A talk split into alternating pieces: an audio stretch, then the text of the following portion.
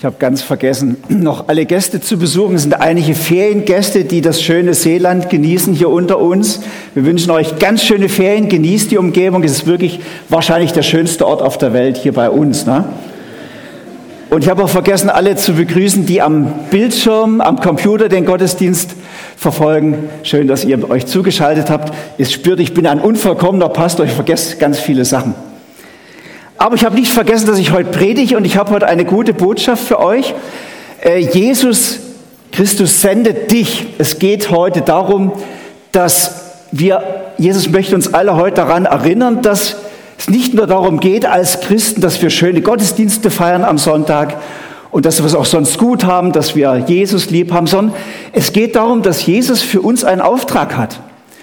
Und ich möchte euch aus dem Lukas-Evangelium Kapitel 10 vorlesen. Ich lese aus der neuen Genfer Übersetzung.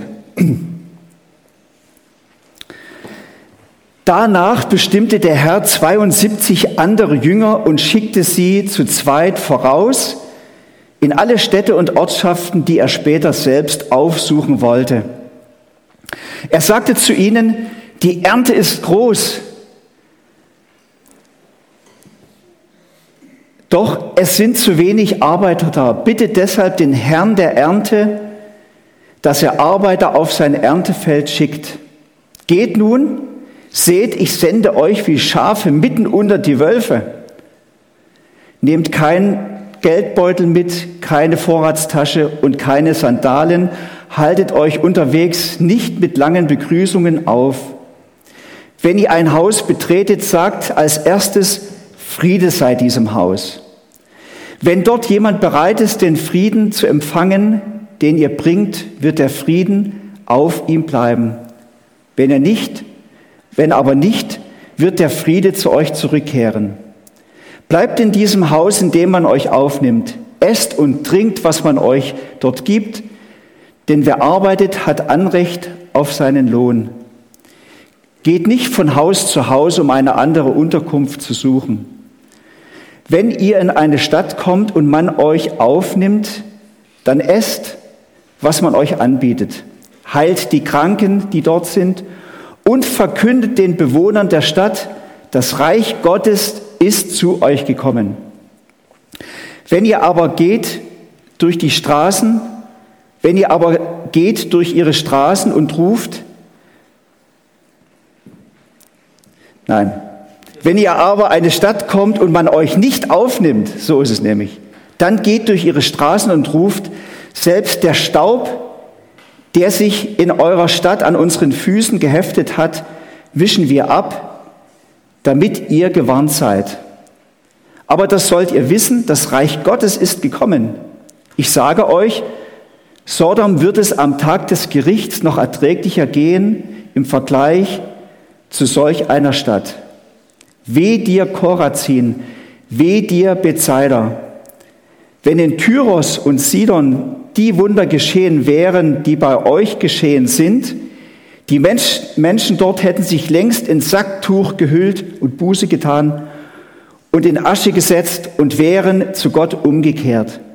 Tyros und Sidon, so viel steht fest, wird es im Gericht nicht erträglich gehen im Vergleich zu euch. Und du, Kapharnaum, Meinst du etwa, du wirst zum Himmel erhoben werden? Ins Totenreich musst du hinunter. Wer euch hört, der hört mich. Und wer euch ablehnt, lehnt mich ab. Wer aber mich ablehnt, lehnt den ab, der mich gesandt hat. So, Herr Jesus, wir bitten dich jetzt, dass du uns ein ganz offenes Herz gibst, dass wir verstehen, wie du es meinst und dass du mir Weisheit und Heiligen Geist gibst, das weiterzugeben, was du sagen möchtest. Amen. Seid ihr bereit zu hören? Wer Ohren hat zu hören, der höre, sagt Jesus. Also, es braucht wache Ohren, um zu hören. Also, diese, dieser Bericht von Lukas ist ja sehr herausfordernd. Und ich möchte jetzt einige Sachen dazu sagen. Jesus sendet dich und mich in die Welt. Nicht nur die Michelle, wenn wir sie heute aussenden werden, sondern aus Gottes Sicht ist jeder seiner Jünger, jeder seiner Kinder ein Gesandter in diese Welt. Du und ich auch. Und es ist offenbar bei Jesus wie ein Herzensanliegen, dass die Menschen mit dem Evangelium von der Gnade, von der Erlösung, von der Liebe Gottes erreicht werden. Er möchte alle gewinnen. Ich möchte euch noch den Zusammenhang bringen, das ist jetzt hier Kapitel 10 und in Kapitel 9 berichtet Lukas, dass er die zwölf Jünger aussendet. Und die Ausleger sagen, das ist wie ein Symbol, die zwölf Jünger gehen in die Städte und Dörfer, verkünden das Reich Gottes, ein Symbol dafür, dass das Volk Israel mit den zwölf Stämmen gewonnen werden soll für das Evangelium. Und jetzt schickt Jesus 72 die Zahl 70, 72 ist die Vollzahl in der jüdischen Symbolik und bedeutet eigentlich so viel wie Gott will alle. Er schickt ja jetzt die Jünger auch in alle Dörfer der Umgebung. Es hat etwas Umfassendes. Er will alle gewinnen. Und es scheint so etwas, dieser Bericht, wie eine Vorschattung auf die Weltmission zu sein. Und auf das, was Jesus dann als Missionsbefehl den Jüngern auch geben wird, wenn er sagt, geht hin in alle Welt, macht zu Jüngern alle Völker. Und wenn Paulus sagen wird, Gott will, dass alle Menschen gerettet werden und zur Erkenntnis der Wahrheit kommen. Also das Evangelium hat etwas Universelles. Gott will alle. Er will nicht nur die einigen wenigen Leute, die ihm damals schon nachgefolgt sind, sondern er wollte mit diesen Jüngern die ganze Welt gewinnen. Das ist sein Herzensanliegen. Gott will alle, weil er alle liebt und alle gewinnen möchte. Und das wird jetzt hier in diesem Bericht deutlich, er wünscht sich eigentlich eine christliche Gemeinde, die die Mission, die Evangelisation zur ersten Priorität macht. Können wir uns fragen, ist das bei uns so? Ist das unser Herzensanliegen, Menschen zu gewinnen für Jesus? Für Jesus ist es ein großes Herzensanliegen. Wir schauen uns jetzt mal an, wie diese Sendung vor sich geht. Worum geht's Jesus dabei und worauf lassen wir uns ein, wenn wir uns von ihm senden lassen? Da kommen jetzt hier einige ganz krasse Sachen. Also es ist eine Sendung mit einem ganz klaren Auftrag und Jesus schenkt sehr klar auch sehr klaren Wein ein, als er sagt ganz klar, was sie auch erwarten wird, auch an Negativen. Zunächst mal sagt er, es wird Arbeit geben. Die Arbeit ist groß. Also er sagt nicht, das Happening ist groß, es fehlen noch Teilnehmer. Manche verstehen ja Christian als ein Happening, gell? muss man da dabei sein, da dabei sein. Nee, Jesus sagt, die Arbeit ist groß, die Ernte ist groß, äh, es fehlen noch Arbeiter. Wobei die Vision für die Arbeit noch schön ist. Ne? Die Ernte ist groß. Er hat das Bild von reifen Feldern. Er hat nicht die Vision vom harten Boden, wie wir manchmal so zu reden wissen. Wir sagen ja oft, oh, in der Schweiz, der Boden ist hart für Jesus, für das Evangelium. Die Leute wollen ja nichts vom Glauben wissen. Und ich glaube, dass das Käse ist. Das ist eine Negativvision. Jesus sagt, die Ernte ist reif. Ihr habt doch hier in der Schweiz Menschen, die haben eigentlich Sehnsucht nach Leben. Die haben Sehnsucht nach Vergebung, die haben Sehnsucht nach Liebe. Aber es braucht Menschen, die den Mut haben, ihnen das zu sagen, ihnen das zu bringen, diese Botschaft. Die Felder sind reif. Ihr könnt die Menschen gewinnen. Ich habe sie vorbereitet. Eine gute Vision. Aber es ist Arbeit, das Evangelium zu den Menschen zu tragen. Das geht nicht zu locker flockig nebenbei, sondern Arbeit. Ihr wisst, das bedeutet Schweiß, Mühe, Erfolg, manchmal auch Misserfolg. Muss man die Ärmel hochkrempeln? Gell, muss man sich schon irgendwie ins Zeug legen. Also es geschieht nicht einfach so. Es ist Arbeit, Erntearbeit. Das wissen eigentlich nur die Bauern von uns. Gell? Aber könnt ihr euch von denen erzählen lassen, das ist Arbeit. Ja? Und er sagt auch, ich schicke euch wie Lämmer unter die Wölfe. Meine Güte, das ist schon ein abschreckendes Bild. Er sagt übertragen, ich brauche Männer und Frauen, die eine gewisse Tapferkeit auch haben. Ja? Denn dieser Auftrag ist etwas, da muss man auf alles gefasst sein. Wenn ihr mit dem Evangelium von der Liebe Gottes zu den Menschen geht, sind nicht alle begeistert. Es wird nicht wenige geben, die werden den Kopf schütteln, die werden euch auslachen. Wenn in der Schule plötzlich euch als Christen outet, dann werden manche euch den Vogel zeigen. Wie kann man heute noch sich an Gott halten? Das ist doch kompletter Käse. Äh, manche werden sogar verrückt sein, dass ihr das macht, werden, werden ärgerlich sein. Vielleicht in eurer Familie, wenn ihr euch zu eurem Glauben bekennt. Also es kann euch der Wind hart entgegenblasen, wenn ihr das macht. Wenn du still zu Hause bleibst und nur in deiner Kirche dich bewegst, passiert ja gar nichts. Aber Jesus sagt, komm, wag dich raus. Aber es kann dir der Wind entgegenblasen. Aber wer die Hitze scheut, sollte die Küche nicht betreten. Also hab Mut. Und es bedeutet auch Entbehrung, wenn du dich senden lässt. Das ist ja noch spannend. Jesus sagt, nehmen keine Vorratstasche mit, kein Geldbeutel, keine Sandalen. Also sie sollen auf allen Luxus verzichten, nur das Nötigste, sich nur darauf verlassen, dass Jesus sie versorgt. Meine Güte, das ist schon ein Ding, hä? Sie sollen einfach den Kopf frei haben, um sich ganz für die Menschen da zu sein, ganz dem Auftrag zu widmen. Und das hat ja eine Wahrheit. Wir sind ja im Schnitt sehr reich. Und wenn man sehr viel besitzt, das absorbiert ja unsere Kräfte, unsere Gedanken. Oder? Wenn du, also wenn du ein Haus besitzt und ein Auto und noch dieses und jenes, man ist ja sehr stark beschäftigt, das alles in Ordnung zu halten, zu pflegen, wieder zu reparieren. Wie viel Zeit geht da drauf? Ich will euch das nicht absprechen. Ich habe selber eine Wohnung, ich habe selber ein Haus, ich habe, das ist, ich kenne das, aber wir müssen aufpassen, dass uns diese Dinge nicht zu stark binden, abhängig machen. Jesus wollte Jünger, die möglichst frei sind für das, was ihm wichtig ist. Und das ist noch etwas Schönes, er schickt die Jünger zu zweit. Jesus möchte eigentlich gar nicht so diese Einzelgänger-Christ sein, so diese Experten, die alles wissen und gar niemanden brauchen, sondern sagt, ihr, braucht einander. Und am besten ist, du hast immer einen Verbündeten an der Seite als Christ. Jemand, der das gleiche Ziel hat wie du, der sich mit dir eins macht in dem, was Jesus sich wünscht von euch. Der dir aufhilft, wenn du keinen Mut mehr hast, der dir immer wieder mal Inspiration gibt, dir Hoffnung gibt, der für dich betet. Ich möchte dich fragen, hast du solche Verbündete, solche guten Freunde? Man braucht da nicht viele. Aber zumindest einen guten Freund solltest du haben. Einer sowie ein Verbündeter, dass du auf der Spur bleibst, Gottes Reich bekannt zu machen. Was wir auch lesen, es scheint Jesus dringend zu sein, dass wir diesen Auftrag umsetzen.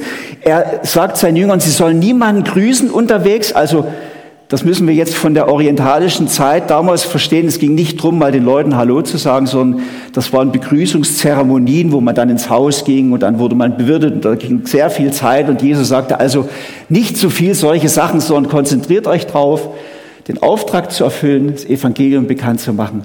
Ähm, lasst alles Unnötige weg. Scheint dringend zu sein. Es ist wie das Bild, kauft die Zeit aus, sagt Paulus. Es ist wie wenn die Titanic sinkt aber im Rettungsboot sind noch freie Plätze. Ihr solltet euch jetzt schon bewegen. Es ist dringend. Lasst euch nicht zu viel Zeit. Und er sendet sie als Friedensboten. Das ist noch schön. Als Friedensboten. Zunächst mal sagt er, sie, sie sollen bei den Menschen leben in den Häusern, wo man sie aufnimmt. Also das war damals im Orient auch kein Problem. Die Leute sind sehr gastfreundlich heute, wie damals auch. Und die Jünger sind dann gegangen und haben den Dörfern einfach geklopft, haben gesagt, dürfen wir mal eine Woche hier bei euch wohnen. Und dann wurden sie meistens aufgenommen. Und Jesus wollte auch, dass sie nie ins Hotel gehen, sondern sie, er wollte, dass sie bei den Leuten leben, dass die Menschen an den Jüngern sehen können, was das Evangelium bedeutet.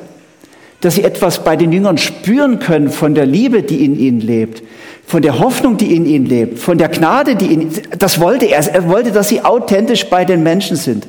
Dass sie nicht von außen so als Experten kommen, sondern ganz hautnah, spürbar bei den Menschen leben. Dass sie sehen, wie, sind, wie ist denn das Evangelium wirklich? Was ist denn da dran? Sie sollten wie lebendige Zeugen sein. Es ist ja letztlich auch bei uns so. Wir können viel sagen, aber eigentlich ist unser Leben die einzige Bibel, die die Menschen lesen. Dein Nachbar sieht vor allen Dingen an dir, wie du lebst und wie du bist und wie du ihm im Treppenhaus begegnest, ob am Evangelium irgendwas dran sein könnte. Das ist für ihn wichtig. Und Jesus wollte, dass das zu spüren ist. Er sollte, sie sollten bei den Menschen leben.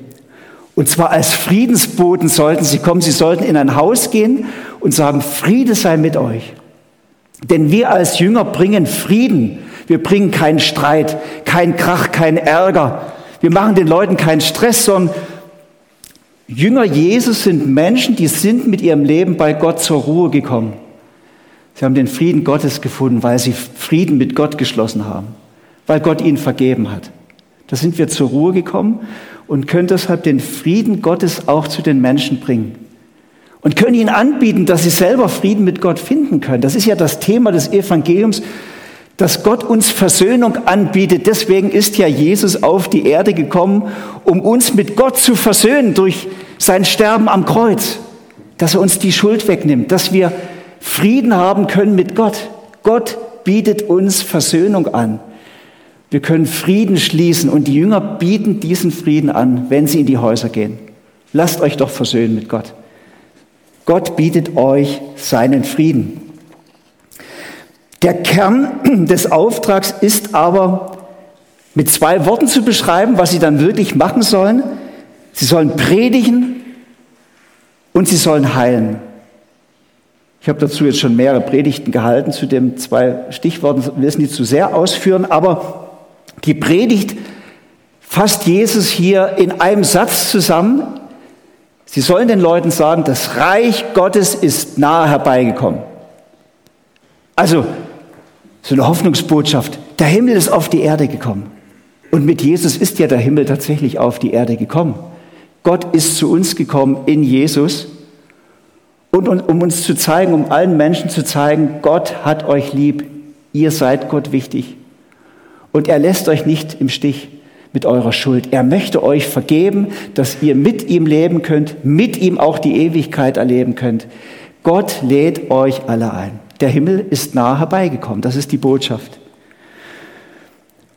Und die zweite Sache, die sie machen sollen, sie sollen heilen. Sie sollen die Kranken in den Dörfern heilen. Gott hat ihnen dazu auch die Vollmacht gegeben.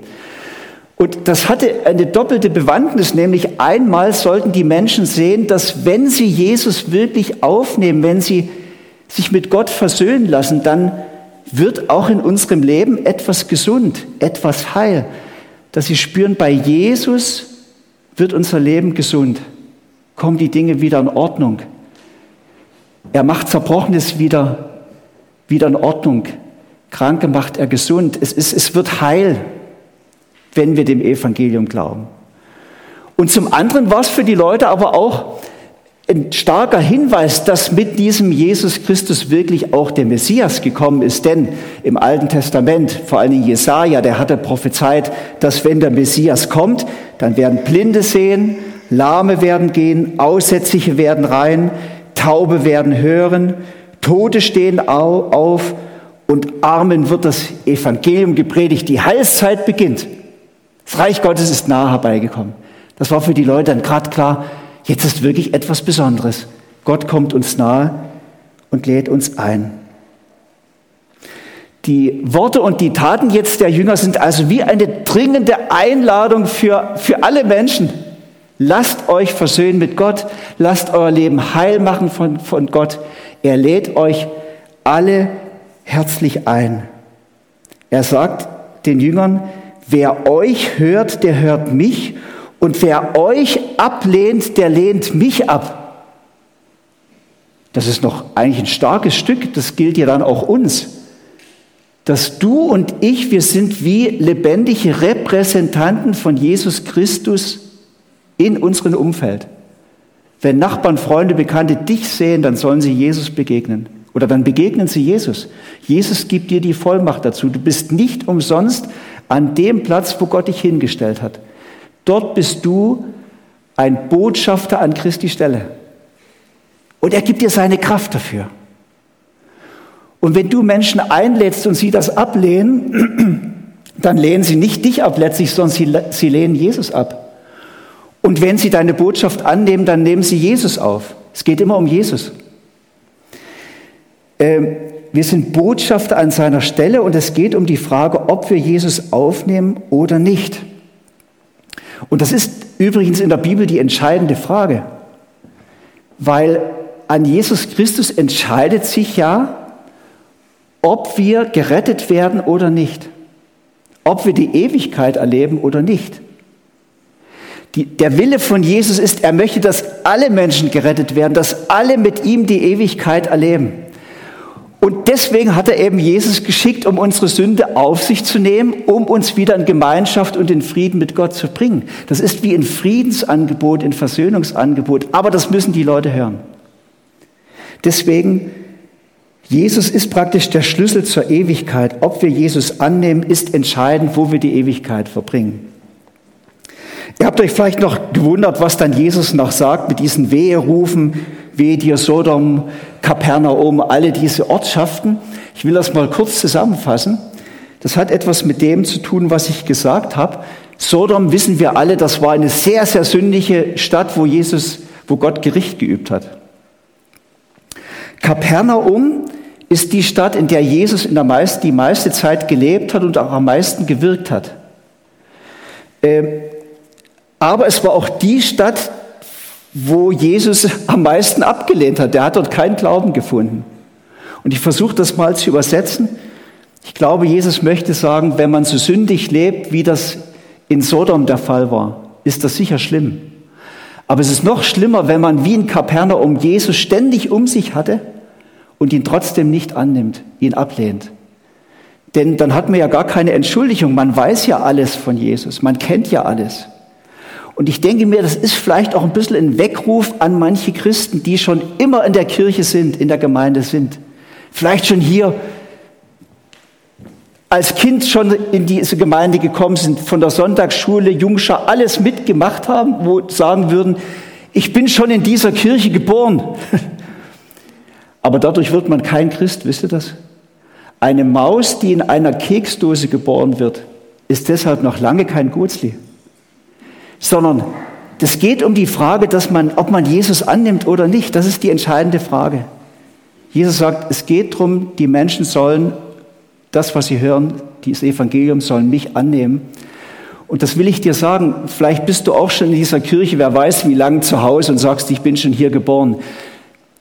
Es geht darum, darum, dass du selber persönlich sagst, und ich nehme das, was Jesus für mich getan hat, an. Darum geht's. Du kommst um das nicht herum. Aber Jesus bietet es dir an. Was hindert dich eigentlich, Christ zu werden? Mit Jesus zu leben, dein Leben neu machen zu lassen, dir vergeben zu lassen, mit ihm zu leben, dich senden zu lassen, wie er die Jünger gesendet hat. Jesus lädt euch dazu ein. Die Jünger gehen also, sie gehen von Ortschaft zu Ortschaft und sie kehren zurück. Ich lese euch jetzt noch, wie der Bericht weitergeht. Die 72 Jünger kehrten voller Freude zurück. Herr, sagten sie, sogar die Dämonen müssen uns gehorchen, wenn wir uns auf deinen Namen berufen. Also diese erste Aussendung, denke ich mal, war für diese 72 Jünger auch erstmal eine Zwitterpartie, so ins Ungewisse raus. Das hatten die ja noch nie gemacht. Und so einfach bei den Menschen zu sein und dann das Evangelium zu bringen, haben sie alles Mögliche erlebt, aber sie kommen begeistert zurück und mit Freude. Und das möchte ich euch sagen, wenn wir uns senden lassen, wenn wir den Mut haben, zu den Menschen zu gehen, etwas von dem zu erzählen, was uns wichtig ist, ist das eine Herausforderung, aber dann werden wir auch einiges erleben. Du kannst im Christsein nicht große Dinge erleben, wenn du dich nicht senden lässt. Lass dich senden und du wirst von Jesus überrascht. Du wirst manches erleben und wirst manches an Freude auch erleben. Sie kommen also überrascht, erfreut zurück, begeistert. Sie haben Jesus erlebt und sie haben aber auch Kampf erlebt. Sie sprechen hier von Begegnung mit Dämonen. Sie hatten Auseinandersetzungen mit finsteren Mächten und das erstaunt ja nicht, denn immer dort, wo wir das Evangelium von Jesus Christus zu den Menschen bringen in diese Welt, begegnen wir dem Fürst dieser Welt, so nennt ihn die Bibel, dem Widersacher des, des, von, von Gott, der eigentlich diese Welt noch ein Stück weit regiert. Und wir spüren, dass er überall regiert. Wir merken es in der Bosheit unter den Menschen, in den kaputten Beziehungen, in mancher Missgunst und Hass und Eifersucht und Streit und Habgier, in Kriegen, da merken wir, dass dieser Fürst Macht hat. Er bringt sehr vieles durcheinander, er zerstört sehr vieles. Und wenn wir jetzt mit Jesus kommen, mit dem Evangelium, dann ist das ein Angriff auf seine Macht. ein Angriff auf sein Territorium. Wir verkünden das Reich Gottes. Das Reich Gottes ist der Bereich, wo Jesus regiert. Und der macht dem Teufel Territorium streitig, deswegen gibt es Kampf. Das sagen wir. Und aber die Jünger merken, Jesus ist stärker. Wir konnten in seinem Namen Dingen und Mächten gebieten und sie mussten weichen. Jesus ist stärker. Vielleicht sollten wir noch viel mehr lernen, mit dieser Tatsache zu rechnen und so auch zu beten. Jesus ist stärker. Jesus ist Sieger. Jesus hat sich schon bei der Versuchung, als er selber vom Teufel versucht wurde, hat sich nicht vom Teufel versuchen lassen. Er war stärker. Und am Kreuz und mit der Auferstehung hat er bewiesen, er ist auch stärker als der Tod. Jesus ist Sieger. Das ist Fakt. Die Frage ist für manche von euch jetzt, wieso hat der Teufel noch Macht, wenn doch Jesus Sieger ist? Habt ihr mal über das nachgedacht? C.S. Lewis, den müsst ihr unbedingt mal lesen, der hat das mal versucht, auf andere Weise zu erklären. Ich will euch das mal am, am Beispiel vom Zweiten Weltkrieg erklären. Im Zweiten Weltkrieg hatte Hitler große Macht. Und als die Schlacht von Stalingrad für Hitler verloren ging, 1943, war für alle deutschen Generäle klar, der Zweite Weltkrieg ist für uns verloren. Sie haben sich nur nicht getraut zu sagen, aber es war de facto so, der Krieg war verloren. Ab da ging es nur noch rückwärts. Aber die Rückzugsgefechte waren die grausamsten. Es sind enorm viele Millionen Menschen durch das noch ums Leben gekommen. Hitler war eigentlich schon besiegt. Aber die Rückzugsgefechte haben viele Opfer gebracht und es war ganz grausam. Aber endgültig besiegt war Hitler erst zu Kriegsende, 8. Mai 1945. Da war seine Macht endgültig besiegt. So sagt die Bibel auch. Der Fürst ist eigentlich schon besiegt. Am Kreuz, das war wie Stalingrad, da ist ihm eigentlich schon das Rückgrat gebrochen. Es sind nur noch Rückzugsgefechte eines eigentlich besiegten Feindes, was wir unter uns erleben, die Zerstörung des Teufels. Aber er wird endgültig siegen. Das Kriegsende wird sein, wie es in der Offenbarung beschrieben wird, wenn Gott diese Welt vollendet, wenn er alles neu macht. Dann wird die Macht des Teufels endgültig gebrochen sein. Darauf leben wir zu. Aber wir können jetzt schon erleben, dass Jesus Sieger ist, dass er unter uns Ehen neu macht, Beziehung heilt, Menschen wieder zurechtbringt. Äh, wir erleben, wie er Dinge überwinden kann in uns, wie er uns in Versuchung Kraft gibt Jesus ist Sieger bis heute. Aber wir warten noch, dass er endgültig den Teufel besiegen wird. Als letztes möchte ich euch noch etwas lesen zum Schluss dieses Berichts. Die Jünger kommen also begeistert zurück. Da sagte Jesus zu ihnen, ich sah den Satan wie einen Blitz vom Himmel fallen. Es ist wahr, ich habe euch Vollmacht gegeben, auf Schlangen und Skorpione zu treten und die ganze Macht des Feindes zu überwinden und nichts wird euch schaden können. Doch nicht darüber sollt ihr euch freuen, dass euch die Geister gehorchen, freut euch vielmehr, dass eure Namen im Himmel geschrieben sind. Also zunächst mal hilft Ihnen Jesus, das erlebt jetzt ein bisschen einzuordnen, auch geistlich. Sie kommen jetzt wie zurück zu Jesus nach diesem Einsatz so wie eine Fußballmannschaft nach vollendeten Spiel zum Trainer zurückkommt und der Trainer brieft jetzt nochmal, da sagt Jesus nicht einfach, habt ihr super gemacht, Jungs, und macht weiter so, sondern er hilft ihnen jetzt einzuordnen und sagt, ich sah den Teufel wie ein Blitz runterkommen. Denn das, was ihr gemacht habt, war sehr relevant für ihn. Es hat ihn geärgert. Wenn ihr Christen Mut habt, rauszugehen und nicht zu schweigen und den Menschen die Liebe Gottes zu bringen und für sie zu beten, dann ärgert er sich. Da war, ist er hellwach. Und das, was ihr gemacht habt, war relevant für die Ewigkeit. Also er hilft ihnen, das einzuordnen und das ist auch eine Motivation für sie, eine Ermutigung. Und als zweites sagt er ihnen, ich habe euch die Vollmacht dazu gegeben.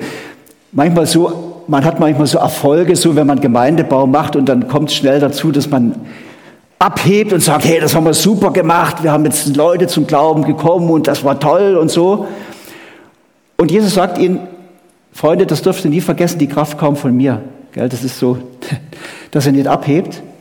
Das wird doch in Zukunft so sein. Ihr könnt ohne mich gar nichts machen.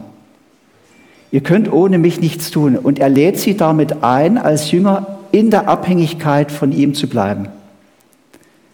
Das möchte ich euch allen sagen. Lasst uns miteinander der Abhängigkeit von Jesus bleiben, aus seiner Kraft leben, unter seiner Führung leben, uns immer wieder nach seinem Heiligen Geist ausstrecken. Sonst wird das alles nichts, können wir alles vergessen. Denn er will das tun durch uns. Es war meine Kraft, die das ermöglicht hat. Vielleicht erleben wir manchmal wenig, weil wir zu wenig mit seiner Kraft leben. Und das Dritte ist, Jesus spürt natürlich jetzt so die Freude bei den Jüngern über den Erfolg, was sie da erlebt haben. Ja, toll. Und Erfolg an sich ist ja auch nichts Schlechtes. Ich denke, jeder Mensch braucht immer wieder mal Erfolg, dass ihm etwas gelingt. Aber Jesus sagt, wir dürfen uns von dem Erfolg nicht so abhängig machen. Dann sind wir immer down, wenn etwas misslingt. Freut euch vielmehr darüber, dass eure Namen im Himmel geschrieben sind. Er sagt, das macht mal das zur Grundlage eurer Freude, dass ihr Kinder Gottes seid, zu ihm gehört, dass eure Namen im Himmel geschrieben sind. Das heißt, ihr werdet die Ewigkeit mit Jesus verbringen. Ihr werdet mit Millionen Engeln vor seinem Thron stehen, ihn anbeten, so wie jetzt im Gottesdienst auch schon. So eine Übung für das, gell? Das wird fantastisch. Ihr dürft, ihr werdet dabei sein. Freut euch, dass ihr so einen fantastischen Papa habt, dass ihr seine Kinder seid. Das ist, und das hält auch, wenn Misserfolge sind. Ihr werdet, wenn ihr euch aussenden lasst, auch viele Querschläge erleben, Enttäuschung, Gebete, die nicht erhört werden, Menschen, die euch komplett ablehnen, Dinge, die misslingen, obwohl ihr so gebetet habt. Das gehört dazu. Aber davon macht euch nicht abhängig, denn was feststeht, steht fest. Du bist ein Kind Gottes. Freu dich darüber. Das ist das Einzige, was zählt. Jesus wollte, dass wir uns nicht abhängig vom Erfolg machen und unser Leben nicht eine Jagd wird nach immer mehr Erfolg, auch im christlichen Bereich. Ich sage das unter uns, es gibt, wenn, wenn wir Pastorenkonferenzen haben, ist das schnell so, dass dann immer gefragt wird, ah, in welcher Gemeinde bist du? Wie groß ist deine Gemeinde? Ja, so, die Pastoren haben manchmal auch so einen Knall. Ne? Wenn du sagen kannst, ah, ich habe eine große Gemeinde, dann bist du ein erfolgreicher Pastor. Ganz großer Käse. Gell? Ich achte alle Pastoren, ob sie eine kleine Gemeinde haben, eine große Gemeinde. Äh, es ist ja letztlich, wenn etwas wirklich wächst und gedeiht, dass es Jesus tut. Das muss man ja dann auch sagen. Gell? So, das war jetzt schon alles, was ich sagen wollte. Was ich euch jetzt noch sagen möchte, ist, ich habe es jetzt nicht mehr geschafft, ich wollte ein Transparent draußen an den Ausgang äh, setzen, wo ihr alle durchgeht und auf dem hätte gestanden, Achtung, Sie betreten jetzt das Missionsgebiet.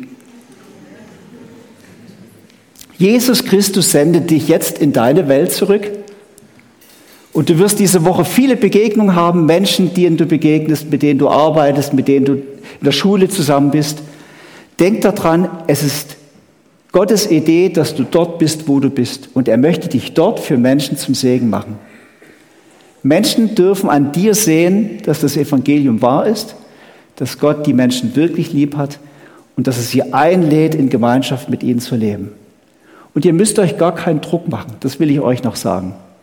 Sondern Jesus selber nimmt den Druck, er sagt, geht in diese Welt und macht euch keine Gedanken, was ihr den Leuten sagen sollt oder antworten sollt, wenn sie euch fragen, sondern der Heilige Geist wird euch im richtigen Moment die richtigen Worte geben. Das ist ein Versprechen von Jesus. Es geht nur darum, ob du dich ihm zur Verfügung stellst und sagst, ja Herr, ich lass mich senden, sende mich. Ich will parat sein. Wenn du mich brauchen kannst für andere Menschen, hier bin ich. Aber ich brauche deine Kraft, brauche deine Worte, deinen Mut, aber ich bin da. Das wünscht er sich von dir. Und was du tun kannst, du kannst anfangen, für Nachbarn, Freunde, Bekannten zu beten. Da habe ich übrigens vom ICF sehr viel gelernt. Die sind für mich bis heute Vorbild in Zürich. Da betet zumindest hoffe ich, dass jeder Christ im ICF betet regelmäßig für drei seiner Bekannten und Freunde, dass sie Jesus kennenlernen. So kann Gott das Feld vorbereiten, dass es dann irgendwann geerntet werden kann. Ich habe jetzt nicht mehr zu sagen. Amen. Lasst uns miteinander beten. Herr Jesus Christus, Ich bitte dich, dass du uns parat machst für diese Woche. dass wir wirklich deine Zeugen sein können, deine Botschafter sein können. Du schickst uns an deiner Stadt, aber gibst uns deine Kraft. Ich bitte dich für jeden von uns, Herr, dass er diese Woche ein positives Erlebnis haben kann in dieser Hinsicht. Eine gute Begegnung, eine Chance, etwas von deiner guten Botschaft weiterzugeben. Jesus, du lebst in uns. Strahle durch uns zu den Menschen. Amen.